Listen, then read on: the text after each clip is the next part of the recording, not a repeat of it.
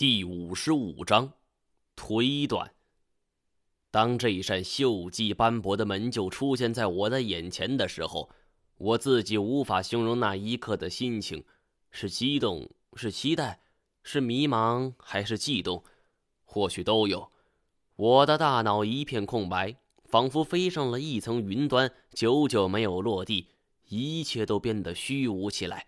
身边的事物触手可及。却一个个都是虚妄无形的，而直到老赖拍了我肩膀一下，我才从这种感觉之中清醒过来。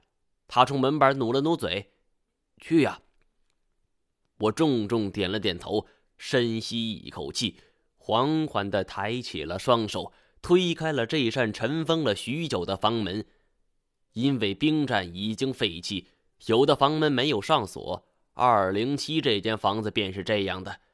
轻轻一推，吱呀的刺耳声就传来。尽管因为年深日久，荷叶锈迹斑斑，只推开了一条缝，但还是随着门板打开，落下了簌簌的灰尘。呛人的刺鼻气味传来，我们不得不捂住口鼻，另一只手不停地扇动着。而这时候，我已经看清楚了眼前的布局。一个七八十平米的房间，堆满了各式各样的杂物，有上下铺的床架、生锈篮球，纸箱里边还放着破旧的衣物鞋法，甚至还有几本女性杂志，简直就跟一个垃圾收费站似的。金锁倒很积极，还没等我发话呢，自己就先到杂物堆里去找了。老赖说道：“李老板，不用这么玩命吧？小毛还没发话呢。”你知道该找什么吗？哈，我才不关心王爷找什么呢。金锁这时候面色红润，情绪高亢，完全不像是一个受了重伤的人。有的时候我真怀疑这货是不是传说中万中无一的武林奇才呀，拥有着不可思议的自我修复能力。只听金锁说道：“这地方不简单呐，我跟你们说，赶紧淘点好东西，拿回店里还能卖点钱呢。”说罢，他捡起那几本女性杂志，拍了拍，扬起了一片灰尘，说道：“看到没？这几本书都停刊了，最起码也值几个钱。我没心情像金锁那般去寻找那些图文并茂的黄色书刊，只是一个人翻着杂物堆，细细搜寻。老赖和黄县章也上来帮忙。老赖问我到底要找什么，我怎么知道呢？我摇摇头道。我不知道这件东西是什么，是不是一件具体化的东西？也许它就是一幅画、一张图，甚至是一个图案。想了一下，我又说：“总之，我想找的是关于二十年前科考队的一切东西，哪怕是他们留下的指纹。”金锁听到这话，扭过头来说：“毛爷，你这就强人所难了。我看咱们倒不如转移阵地。”让老首长带咱们去当年的化粪池，说不定能有什么线索。这一句话，连我也不由得跟大家笑了几声。别看金锁这人喜欢插科打诨，而有的时候他确实是缓和气氛的调节剂。大家在这种轻松愉快的氛围下寻找线索，但是这里这么多杂物，但破纸箱里边那些破衣烂衫就已经够我们忙活半天了。不知不觉，天色已经暗了。这里方圆百里都没了人家，大家商量了一下，就暂时住在兵站好了。反正我们的补给还够用。我们从别的床铺上拆下来几块木板当柴火，生了一堆篝火，然后烤了一些干粮。大家边吃边聊。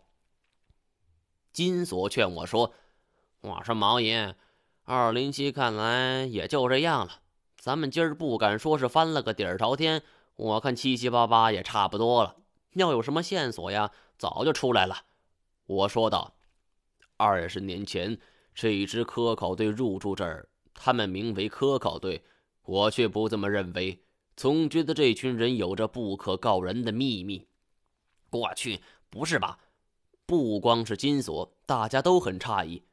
我把我之前的分析告诉大家。本来有些事情我是不想说的，但是我潜意识里有一种感觉，总觉得这件事情不是表面看起来那么简单。我要苦苦寻求的真相悬而未悬，似乎我自己在与一股强大的力量相抗衡。这一股力量仿佛死死扼住了我的喉咙，让我呼吸不快。我认为，如果我还要继续进行下去的话，依靠自身的力量是没用的。我必须依靠身边的人，谁呢？那就是我信得过的这些人。所以我才要把自己的分析结果告诉他们。不管结果如何，最起码我尝试过。当我这一番长长的剖析讲解下来之后，每一个人的脸上都是惊讶不已呀。但是，一想，我说的也算是合情合理了。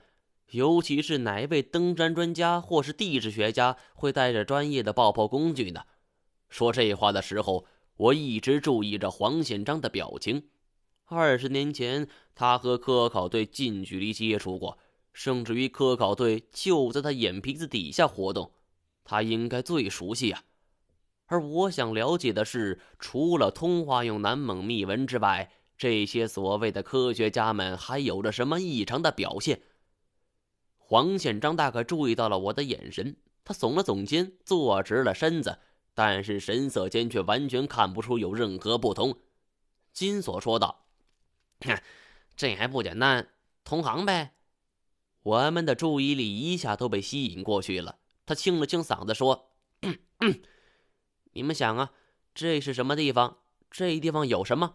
有什么好东西能够吸引二十多个人组团来？还真相只有一个。”那就是查什么国的皇陵，包括虽然埋的是别人家的皇帝，但你们想想，除了这个，还有其他原因吗？金锁说的确实有道理呀。我曾经在胡九川的带领下见到过二十年前遇难的科考队遗体，不过唯独严显江的遗体遗落在了乱葬岗之中。我没有打断金锁的话。希望他的话有助于我从另一个角度来解析这些事情。只见他摇头晃脑，颇有专家架势的说：“这件事情啊，说简单也简单，说难也难。毛爷，你是个聪明人，圈里的大拿，但是你想事情太钻牛角尖。明明一加一等于二，你偏偏去想这个为什么是一，这个为什么是二？为什么一加一等于二呢？”废话连篇的数落了我一通，我却没心思跟他斗嘴。老赖都急了，催促着说：“李老板，你别卖关子了，赶紧的吧。”其实真相非常简单，他们就是来叨走的。说起来跟我是同行。停了一会儿，又说道：“跟毛爷算是半个同行。”这个我早就已经想过了，但不明白自己为什么会跟一群盗墓贼扯上关系。尤其是科考队中，我所知的四个人：严显江、叶欣欣、文天涯和文衍生。这四个人每一个人身上都有着不解的谜团。照这么下去，有朝一日我找到其他八名队员，每名队员的谜团都够我写个百八十万字的小说了。金锁考着一个囊道：“当然了。”要说毛爷为什么会跟一群盗墓贼扯上关系，这也是绝对有原因的。一句话，我们的注意力全都被吸引了过去。金锁的话有时候非常不靠谱，但我的性格常常因为偏激而陷入了死胡同。身边能有金锁这样插科打诨的人，反而容易把我从死胡同里拽出来，令我换一个思路。必须承认，从某种意义上来说，我俩是互补的。金锁的眼神左右扫视，他很得意，故意把语气拖得很长。是因为……而后语速突然加快，欲知后事如何，且听下回分解。我恨不得一巴掌把他拍火里，刚觉得他靠谱，就扇了我一下。我现在可没金锁那样的闲心呐。我也没指望他拿我的事儿放在心里，而此时老赖却说道：“我倒觉得金锁的思路也未尝不可呀。如果说这些人是打着科考的幌子来盗墓的，那这就存在一个问题了：他们为什么要这么做？他们是顶级的学者专家，要钱有钱，要名气有名气，还非要盗墓吗？这些倒斗的买卖可是重罪呀！盗了墓，那他能得到什么呢？我总觉得这不是什么聪明人的做法呀。此话一出口，金锁就皱起了眉头。啊，老赖，你这什么意思呀？是不是看不起我们倒斗的？我太了解金锁了，这小子逮住蛤蟆都得窜出一泡尿来。于是赶紧说道：“金锁，老赖他不是这意思，别打断他。”老赖继续说道：“吕老板，你也别生气。换做你，你想一想，你功成名就、万人敬仰，而且身价不菲的情况下。”会选择干这倒斗的营生吗？金锁长长的嘶了一声，半晌道：“咦，老赖说的对呀，我他妈都是有钱人了，还有名分，干嘛要干这掉脑袋的买卖？所以说呀，这一点是我们无法解释得通的。”老赖的眉头也皱在一起，想想看，什么情况下？能够让你抛弃这些功名利禄，心甘情愿的去倒斗呢？我想到了一点，道：“不对，不一定是心甘情愿，也可能是被逼的。”金锁一脸茫然的看着我，不明白我为何会说出此话。其实我也是一个猜测而已。我想的是，一个有钱有名的人去犯罪，无外乎三种可能：第一，这个人是靠犯罪起家的。他只能干自己的本行，这一点在科考队上那是不存在的，因为不可能这十二个科考队员全都是犯罪分子吧。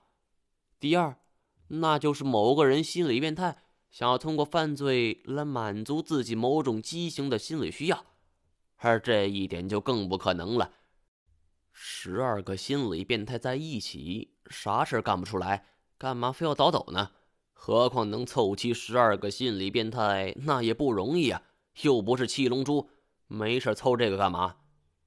第三就是逼不得已，他们必须这么做，没得选择，不做就要身败名裂，或者是家破人亡；不做就可能会殒身而死。